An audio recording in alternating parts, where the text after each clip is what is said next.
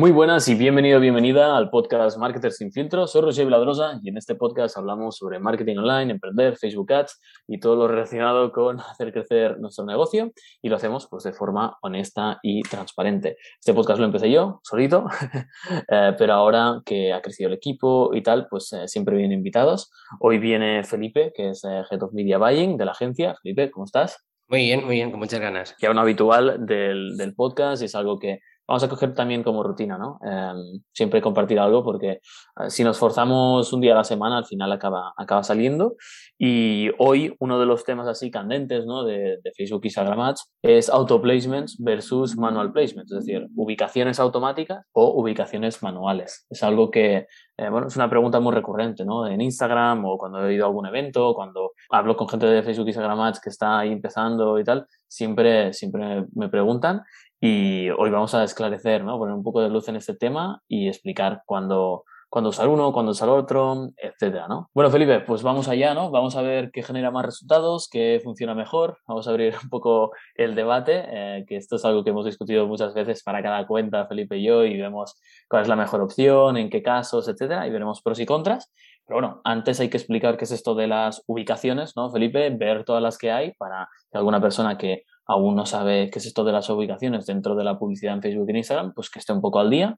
Y a partir de aquí ya vamos a saco a ver eh, las ventajas e inconvenientes de cada opción. Eso es, básicamente las ubicaciones son esos lugares dentro de la publicidad de Facebook donde podemos mostrar nuestro anuncio, ¿de acuerdo? Es una opción que elegimos a nivel de conjunto de anuncio, cuando estamos ya con todo preparado para lanzar. Y básicamente, ubicaciones tenemos sección de noticias, tanto los feeds de Facebook, feed de Instagram, eh, la sección Explore de, Instagram. Tenemos incluso una nueva ubicación que es la tienda de Instagram, que también es disponible. Luego tenemos em, los stories en Facebook, en Instagram, en Messenger, los reels que han aparecido ahora. Como ubicación también tenemos Instagram TV o los vídeos en stream de, de Facebook. Tenemos eh, búsquedas en Facebook, mensajes, artículos de Facebook y también tenemos Audience Network, que son aquellas aplicaciones y sitios web fuera de Facebook que son partners de Facebook y por lo tanto nuestra publicidad también puede salir en, esas aplicaciones, por así decirlo. Esto de Audience Network, Felipe, que mucha, mucha gente no acaba de entender qué es esto, eh, de partners que tiene Facebook donde aparece tu publicidad. Eh, nada, lo explico así rápido por si alguien no está al día. Cuando estamos navegando por webs, ¿no? Medios digitales tipo, yo sé, La Vanguardia, ¿no? por ejemplo, y estás viendo un artículo y ves que hay un anuncio ahí de una web que has visitado. Ahí en medio de la vanguardia. Ese anuncio está ahí de forma automática, es decir, a cada persona le aparece una cosa distinta. Es que lo que hace la vanguardia o cualquier medio para monetizar su web es dejar un hueco ahí donde le dice a Facebook o a Google, oye, pon aquí un anuncio de alguien que, de, algún anunciante que tú creas que será relevante para mi lector, para que haga clic y yo gane dinero cuando hagan clic, ¿no? Entonces, esto es lo de Audience Network. Eh, Google tiene la red de Google Display, que sería esto, ¿no? Lo digo porque a veces hablamos de Facebook y Instagram Ads y dices, ah, pero mm, ¿qué es esto de Audience Network o estas ubicaciones que a veces no, no se entiende. Entonces, nada, quería hacer el plug para que se acabase de entender. Perdona, Felipe, seguimos. Nada, simplemente eso, que al final, con tantas ubicaciones posibles, que es como si fuera esto la, carta de un McDonald's, por ejemplo, es decir, tenemos muchas variables, como media buyers o, personas que tenemos eh, un negocio, siempre nos surge la duda, ¿dónde hacemos anuncios? ¿Utilizamos todas las ubicaciones o seleccionamos aquellas ubicaciones que, según nuestro criterio, deberían funcionar bien? Es una pregunta muy recurrente y bastante habitual, así que cualquier persona que tenga esta duda que no, que no se flagele, porque eh, es, algo que, exacto, es súper típico. Y, que nos debemos plantear, quiero decir, que a veces no es que tengamos dudas, es que es obligación decir, vale, en este cliente hay que analizar en qué niveles del embudo debemos utilizar auto placements, en qué niveles manual placements, em, y también depende de, vale, para esta colección me han pasado estas creatividades, eh, ¿cómo lo gestiono esto? ¿Puedo utilizar manual placements? ¿Puedo utilizar auto? Mm, hay que planteárselo. No es que solo podamos tener la duda, sino es que es como parte del trabajo, ¿no? Para cada cliente decir, oye, que utilizamos en cada, en cada lugar. Entonces, ¿qué, mm, nos dice eh, la empresa madre? Eh, ¿Qué es lo que nos vende o nos pretende eh, decir de autoplacements, no, Felipe? Eso es, al final, para decidir qué es lo mejor, eh, como tú decías, tenemos que tomar esa decisión constantemente. Así que vamos a partir de lo que nos dice Facebook, ¿de acuerdo? Siempre vamos a la fuente oficial, a la fuente de la plataforma y Facebook... La interpretamos, ¿eh? no, no leemos y hacemos caso así como borregos, lo interpretamos. Vamos a ver qué dicen. Básicamente Facebook está a favor siempre de utilizar autoplace, ¿de acuerdo? Porque dice que su sistema de entrega, su sistema de enseñar anuncios, de, que de hacer que toda la maquinaria funcione, está diseñado para ofrecer el mayor número de eventos de optimización posible al menor coste medio general. Esto significa que si nosotros elegimos ubicaciones automáticas, Facebook va a conseguir que el coste de adquisición de una compra sea el menor de media de utilizar todas las ubicaciones. Y esto te lo consigue básicamente porque tiene muchas ubicaciones en las que enseñar anuncios. ¿De acuerdo? Es decir, tiene más data y mayor probabilidad de conseguir costes más baratos precisamente porque puede utilizar al 100% toda su maquinaria de forma eficaz. Esto es algo que también surge muchas veces como duda y es que a lo mejor estamos utilizando ubicaciones automáticas, desglosamos y vemos que, por ejemplo, los stories de, Instagram tienen un coste de adquisición muy alto. Entonces decimos, bueno, mm, vamos a parar la campaña, vamos a dejar de utilizar ubicaciones automáticas y vamos a quitar los stories de, de Instagram que estamos viendo que nos salen muy caros. En realidad esto es un error porque al quitar precisamente esos stories como ubicación, puede que incluso suban más los costes, porque lo que os decíamos, el sistema está preparado para entregar el coste de adquisición que de media va a hacer que sea el más barato, es decir, teniendo en cuenta todas las ubicaciones. Igual la primera impresión la genera con Instagram Stories en esa campaña, eh, pero la siguiente impresión que ve el usuario dentro de esa campaña sucede en, otra ubicación, sea el feed de, Instagram o sea otra ubicación de las que hemos comentado, y ahí se genera la conversión y se atribuye más porque realmente el clic que ha generado la compra es eh, en, otra ubicación, pero con la que se ha llegado al público es Instagram Stories, aunque parezca la más cara, ¿no? Y digas, ostras, aquí no hay tanta conversión. Bueno, el tema es que es un sistema de entrega. Entonces, Facebook eh, lo que busca es el coste más barato de entrega. Lo segundo es que el sistema de entrega de Facebook lo que hace constantemente está siempre funcionando haciendo predicciones de futuro, es decir, qué va a funcionar mejor y de qué manera va a funcionar mejor. Si tiene a su disposición para hacer todas estas predicciones todas las ubicaciones posibles con las que puede trabajar, es cierto que desde un punto de vista estadístico y matemático la probabilidad de acertar va a ser siempre mucho mayor. ¿Qué es la ventaja que tiene el algoritmo frente a nosotros, que somos los humanos? ¿no? El, el algoritmo puede hacer decisiones basadas en predicciones futuras. Nosotros, los media buyers, los que estamos delante del Ads Manager, solo podemos decidir con la data actual y pasada, es decir, los datos que tenemos ahora. Facebook decide en base al pasado, al presente y al futuro de lo que está pasando con esa campaña. Entonces, tiene esa ventaja y, bueno, eh, por eso nos recomiendan también autoplacements porque te dicen, tranqui que yo lo voy a hacer mejor, ¿no? Exacto. Además dice Facebook en base a un estudio que, que, ellos hicieron internamente que al final cuando un anuncio se muestra primero en feeds y luego ese anuncio en stories, tiene mayor probabilidad de, ser recordado por, por, una persona y por lo tanto que aumente la probabilidad de que te compre. Pero, pero como siempre dices, Roger, una cosa es lo que dice Facebook y otra cosa es lo que nosotros como agencia debemos hacer y es interpretarlo todo al detalle hasta el punto de decir por qué Facebook nos dice esto o mejor dicho, cuál es la cara oculta o los intereses de Facebook para defender esta posición. Claro, aquí hay que ver, eh, vale, Facebook quiere lo mejor para mí, pero también quiere lo mejor para ellos. Y antes quiere lo mejor para ellos que para nosotros, siempre. Lo hemos explicado mil veces en el curso, donde explicamos cuáles son las prioridades de Facebook una por una y explicamos dónde estamos nosotros como anunciantes, ¿no? Y quién dentro de la plataforma tiene más prioridad. Un anunciante, un usuario, eh, un partner, bueno, mm, estas cosas. Entonces, hay que leer esto, mm, bueno, entenderlo, entender qué nos están diciendo y por qué es su doctrina. Es decir, mm, Facebook en ese sentido es muy dogmático y muy de doctrina, ¿no? Siempre autoplacement, siempre autoplacement, siempre autoplacement. Siempre que hablas con un account manager, mm, te va a recomendar autoplacement. Lo que pasa es que se dice esto y se piensa esto y se justifica esto desde el punto de vista técnico y pasando a veces por alto la parte más humana ¿no? Eh, y la parte más de usuario final y ahora veremos en qué en concreto. Pero vamos a repasar rápidamente por qué Autoplacements ayuda a Facebook a sus intereses. ¿no? Y el primer interés eh, que tiene Facebook es ganar dinero.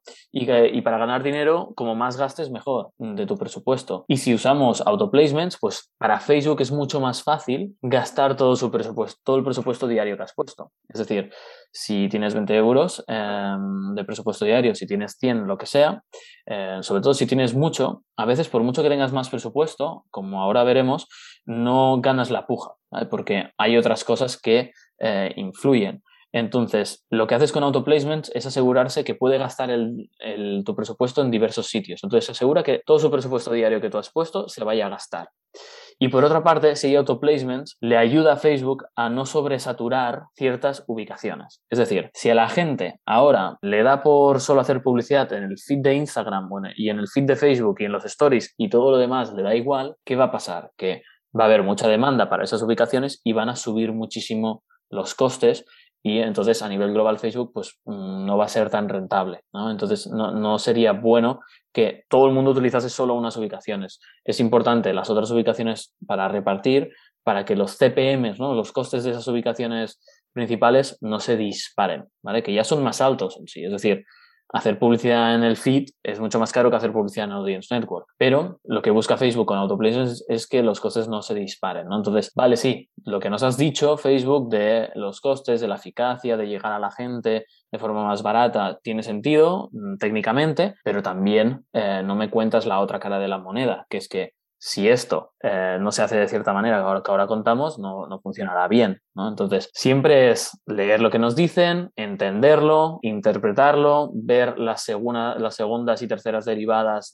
de lo que están haciendo y diciendo y evidentemente testear. Entonces, eh, como nosotros somos agencia que estamos en el punto intermedio de que al final mmm, somos neutrales, pues bueno, nos decimos las cosas tal como las vemos y tal como lo hemos testeado. Entonces, Vamos a ver cuáles son las desventajas, ¿no, Felipe? Eh, de autoplacements que hemos visto desde la agencia eh, a lo largo del tiempo y para que tengáis en cuenta de cómo mm, seguir la doctrina o no seguirla, ¿vale? Que dice Facebook. Entonces, vamos a echarle un vistazo. Claro, porque al final mmm, Facebook recomienda autoplacement, pero no por el hecho, primero hecho de hacer autoplacement, ya vas a tener buenos resultados, ¿de acuerdo? Porque hay claro. una variable que influye precisamente en este tema, en el tema del autoplacement, y es la creatividad. ¿De acuerdo? Entonces, claro. vamos a poner de base que estamos con un ejemplo donde tenemos una creatividad que es una imagen estática 1080 por 1080, ¿vale? Y a partir de este ejemplo lo que vamos a hacer es explicar las ventajas, las desventajas de, de autoplay. Como un ejemplo práctico, ¿no? Del día a día, de, vale, Eso tengo un, un, cliente que me pasa esta imagen, este copy y tal, eh, y vamos a ver qué sucedería. Claro, al final, si nosotros tenemos una imagen estática y lanzamos el anuncio en feeds, ese anuncio, como está acompañado de un buen copy, porque también hacemos buenos copies y tenemos claro. un buen headline, probablemente ese anuncio funcione muy bien en feeds. Uh -huh. Pero ese anuncio en autoplacement, cuando esté en stories, lo que vamos a ver es una creatividad 1080 donde el copy está partido. ¿de acuerdo? Uh -huh. Es decir, el copy no se ve por completo. Además, el fondo, sabéis que queda raro, queda como difuminado la parte del copy. La creatividad tampoco se adapta del todo eh, 100% dependiendo de, de, incluso del dispositivo móvil. ¿vale? Uh -huh. Entonces, ¿qué tenemos en este punto? En este punto tenemos que a nivel de gasto eficaz de presupuesto estaríamos haciendo caso a Facebook. Es decir, estamos haciendo lo que pide Facebook, que es poner el anuncio tanto en feeds como en stories de forma automática. ¿Pero qué significa esto de gasto eficaz de presupuesto según Facebook? ¿Por qué? ¿Qué es gasto eficaz? Mm, ¿Pero gasto eficaz en base a qué? ¿En base a ROAS? ¿En base a eh, número de compras? ¿Volumen? Porque esto, estas palabras de gasto eficaz de presupuesto que nos dice Facebook no, son en, no se adaptan para todos los negocios, porque hay negocios que buscan branding, hay negocios que buscan volumen, hay negocios que buscan ROAS, hay mm, negocios que buscan simplemente que la gente los conozca, puro branding, awareness, reach. Entonces, gasto eficaz. Pero de una, exacto, de una serie de variables, que es la entrega y, y el CPM. CPM. ¿De acuerdo? Claro. Que es lo que le interesa a Facebook. Que en este explícalo, sentido, explícalo. ¿Qué significa sí. que, que, sea eficiente en entrega y CPM? Va a significar básicamente que tus anuncios van a consumir el presupuesto diario que tienen asignado, es decir, va a haber entrega uh -huh. de anuncios y los CPMs no van a ser altos, no va a ser caros. Va a ser lo más barato posible, ¿no? Eso Pero es. eso mmm, tiene otra, una contrapartida. Bueno, la contrapartida es que al final nosotros lo que buscamos es la conversión final y qué hay de la conversión final en este caso concreto, ¿no? Claro, aquí lo que dice Facebook como eficaz es que el anuncio llega a tu público de la forma más barata posible. Lo que pasa es que, bueno, eh, a veces nos interesa, nos da igual el CPM mmm, si la conversión no está, ¿no? Entonces, no es que sea un gasto eficaz y optimizado para conseguir el máximo de conversiones, sino para que sea barato llegar a tu público. Luego ya veremos si eso se traslada en, que la conversión es más barata o no, porque no necesariamente debería influir a que sea más baja, pero eh, cuando estamos hablando de gasto eficaz de presupuesto, estamos pensando en la entrega, que llegue y el cómo llega y en qué formato y en, en qué momento y en qué ubicación, pues influye la conversión y esto es de lo que no, no se habla, ¿no?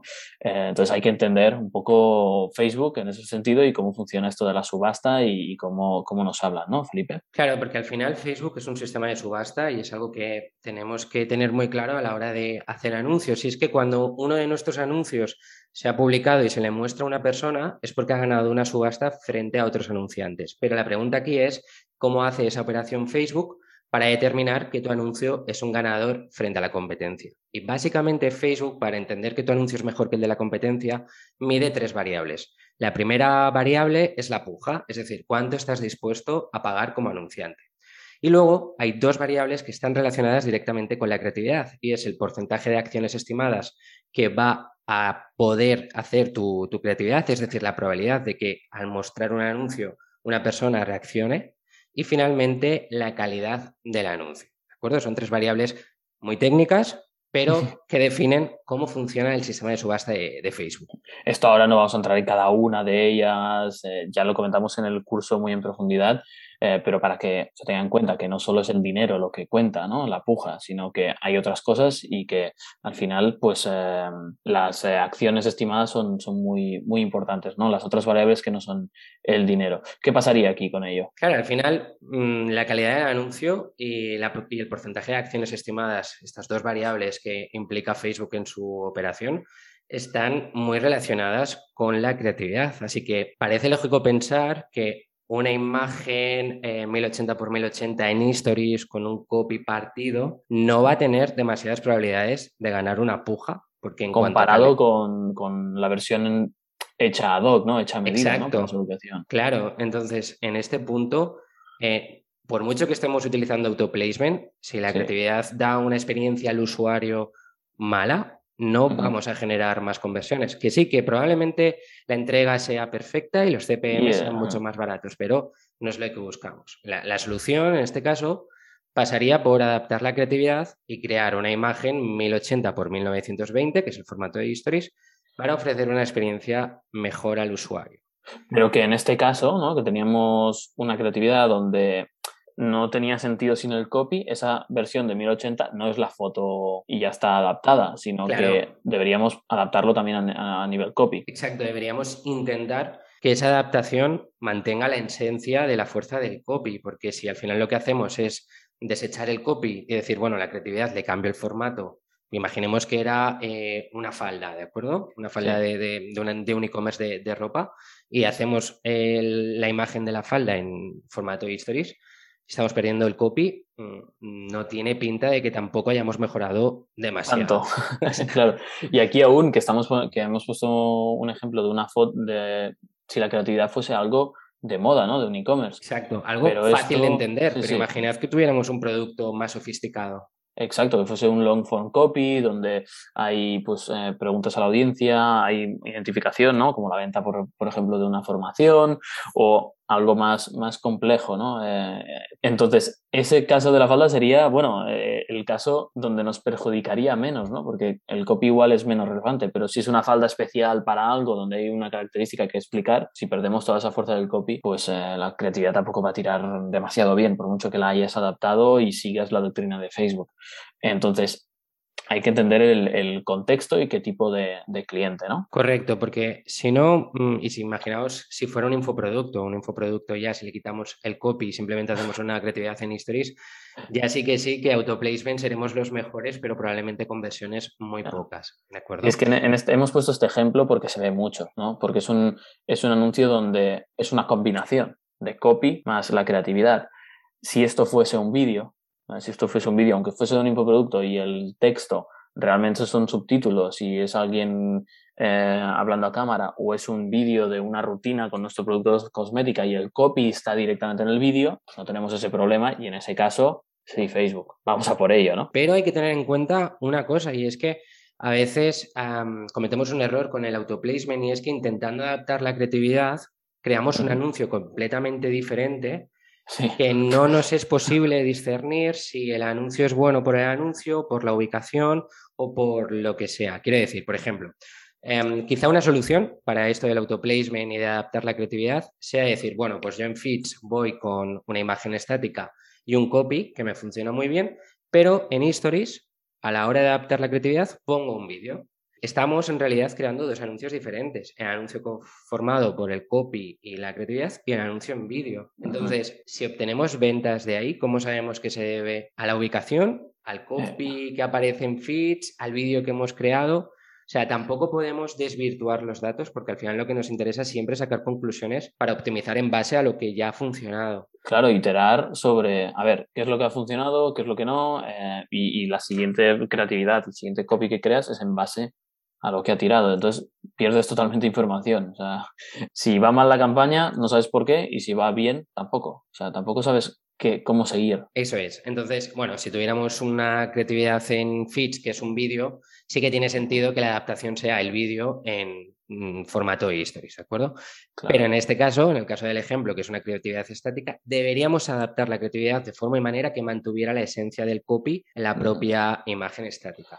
Que no se pierda información. Correcto. O sea, que, mm, tenga la misma influencia y que todo esté de forma, digamos, constante. Quiero decir, que, no sean creatividades distintas, que no haya otras razones por las que funcione más una, o sea, una ubicación u otra, sino que sea simplemente porque tu audiencia está ahí, porque los costes son más baratos y no porque la creatividad eh, es otra, totalmente distinta. Entonces, bueno, si el equipo creativo del cliente o tú mismo, mm, teniendo un e-commerce, puedes hacer dos versiones de la misma creatividad y mensaje y todo es igual, solo cambia de 9.16 a 1.1 o de 4.5, pero todo, todo, todo está igual, o sea, se llega exactamente la misma información, pues adelante, ¿no? Se puede usar autoplacement si lo recomendamos, pero en caso de que no, mm, en caso de que no puedas adaptarlo bien, pues igual te tienes que plantear manual placements, que ahora, ahora iremos a explicarlo.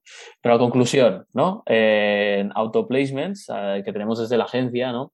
Es que el autoplacement funciona bien. Facebook no está equivocado, es más eficiente a nivel de entrega, pero no significa que sea más eficiente a nivel de, experiencia de usuario, porque eso depende de ti, depende de tu trabajo, no el trabajo de Facebook. O sea, será eficiente en CPMs, en entregar, pero el resumen es que el autoplacement funciona bien, pero depende más de ti que eh, de Facebook. Depende más de que tu adaptación en tamaño sea buena, que las creatividades sean totalmente equivalentes en información y que no haya una mezcla ahí rara de en feeds una cosa y en, stories otra dentro de la misma campaña de los mismos assets. Eso es clave. Eh, Eso que comentas, Roger, es clave. Que no haya una mezcla ahí dentro de la misma campaña de en función de la ubicación tengo un tipo de creatividad u otra. Porque realmente si lo hacemos así no vamos a poder tomar eh, resultados. Decisiones, eso claro, decisiones basadas en, resultados reales. Claro, en datos. Eh, hay que hacer las cosas como de forma metódica, de forma científica, hacerlo, hacerlo correcto, ¿no?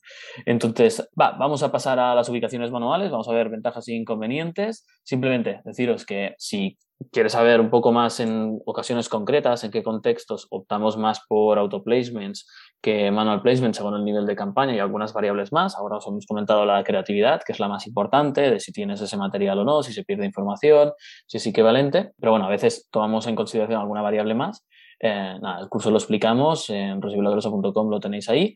Y vamos ahora con Manual Placements, que seguro que estáis esperando o estás ansioso por saber que, cómo lo utilizamos y, qué ventajas tiene según nuestra experiencia. Así que vamos allá, Felipe. Eso es, al final cuando usamos ubicaciones manuales somos nosotros los que decidimos dónde queremos mostrar nuestro anuncio y desechamos aquellas ubicaciones que creemos que no van a funcionar. La ventaja de esto, la principal ventaja, es que nosotros tenemos el control de dónde se invierte cada céntimo de nuestro presupuesto. Es decir, que podemos elegir aquellas ubicaciones en las que sabemos o creemos que va a estar nuestra audiencia. Por ejemplo, si tenemos un producto orientado a adolescentes, podemos decir, voy a enseñar el anuncio en feeds de Instagram, porque para mí enseñarlo en un feed de Facebook no tendría sentido porque sé que mi audiencia no está ahí. U otros casos que igual este parece muy centrado, o sea, este es el típico de, de la edad, ¿no? Que nos, nos, va muy bien para explicar, pero hay otros que son en base a contexto. Por ejemplo, eh, Messenger, Facebook Messenger, se utiliza mucho en algunos países, como por ejemplo Francia. Entonces, en España, que no se utiliza casi, no se utiliza demasiado, cuando haces campañas para un cliente a nivel internacional, ni en Europa, etcétera, tienes que ver cuál es el comportamiento también eh, en esos países, porque hay ubicaciones que a ti no te han funcionado nunca porque estás en mercado nacional vas al mercado internacional y, aquí se gira la tortilla, ¿no? Y a veces encuentras ubicaciones que antes no iban y que te funcionan, ¿no?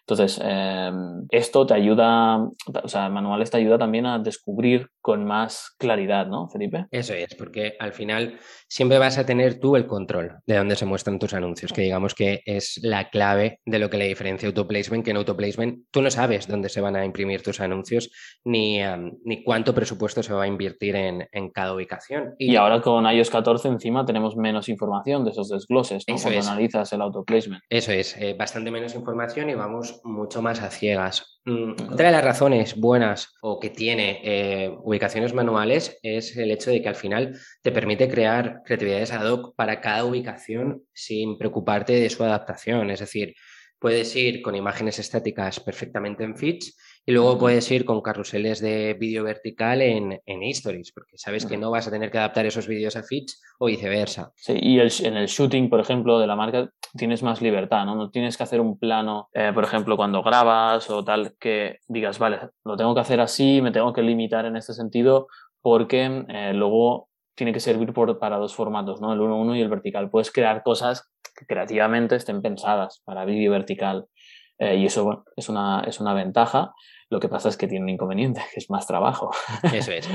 pero, pero bueno, em, es, una, es una de las ventajas. ¿Qué más? Otra de las razones em, por las que podrías utilizar ubicaciones manuales es que al final vas a centrar el presupuesto en aquellas ubicaciones más potentes, es decir, ubicaciones como los feeds de, Instagram o, de Facebook o los stories de, de Instagram son más caras, pero generan más conversión. Lo siguiente es que nos permite saber con más certeza qué, ubicación genera más conversión de forma y manera que luego podamos crear campañas satélites que acompañen a la estrategia global para forzar nuestros mensajes o bien de branding o bien de retargeting o incluso eh, mensajes que pueden ir destinados a resolver preguntas de los usuarios en retargeting como parte del soporte de, la empresa. Quiero decir, si estamos viendo que en Histories conseguimos CPMs muy baratos, eh, costes de adquisición, ya no solo de conversión de, compras puras y duras, sino como por ejemplo conseguimos en Histories um, to cars muy baratos. Quizá nos interesa plantear una campaña solo de Histories orientada al evento de optimización de add to car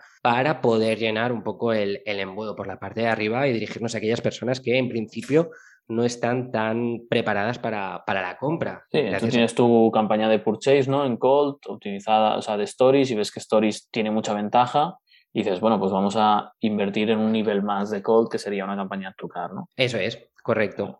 Esto liga con lo que hemos dicho antes de poder saber, ¿no? Eh, que, los desgloses ahora en ubicaciones automáticas, pues no solo tenemos el desglose de presupuesto, no tenemos tantos datos como antes por lo de iOS 14, por el cambio, y aquí sí que tienes datos más, más concretos. Claro, porque si al final tienes X campañas en Stories y siempre ves que en Stories los costes son más baratos, puedes tomar esta decisión. Y luego, para terminar y cerrar un poco em, las ubicaciones manuales, la razón más potente para nuestros clientes y la más importante, de hecho, es que cuidas mejor el branding de la marca, porque vas a crear creatividades específicas para cada ubicación. Entonces, cuando tú le pides a un equipo de diseño que cree una creatividad específica en formato 1-1, digamos que se va a respirar mucho mejor la marca que si esa creatividad la pones luego en formato de stories donde vas a tener media pantalla partida.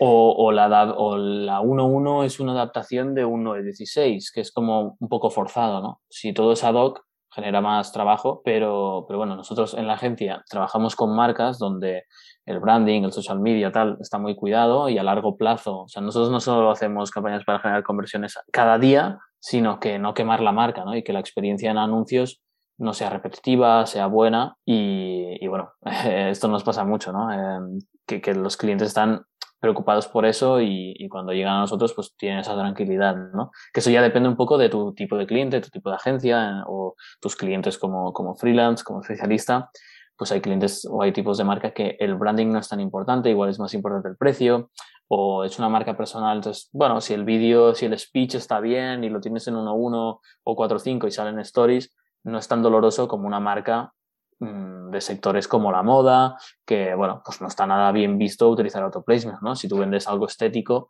pues no puede ser que, esa marca en, stories te salga cortado, ¿no? Queda fatal. Entonces es un motivo como muy, muy, muy importante.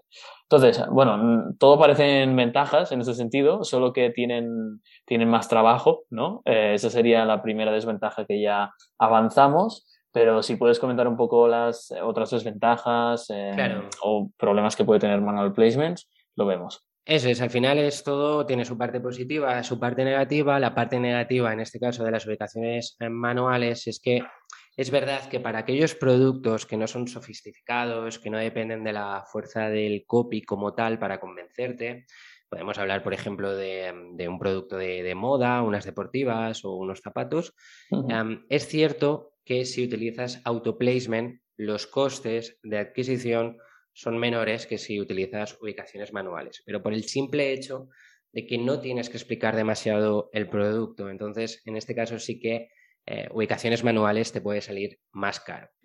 La segunda razón es que va a aumentar la complejidad, la complejidad de la estructura de campañas y gestionar em, esta cuenta. Sorry, not sorry. Exacto.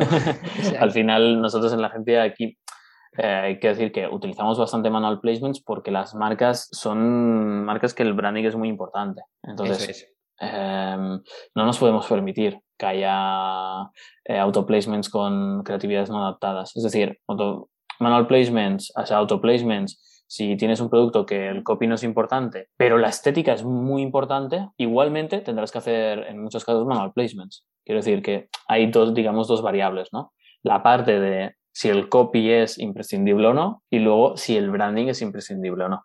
Ahí estaría un poco, eh, si hiciésemos una, una, matriz que a mí tanto me gustan para explicar las cosas, eh, esas variables, ojo. ¿vale?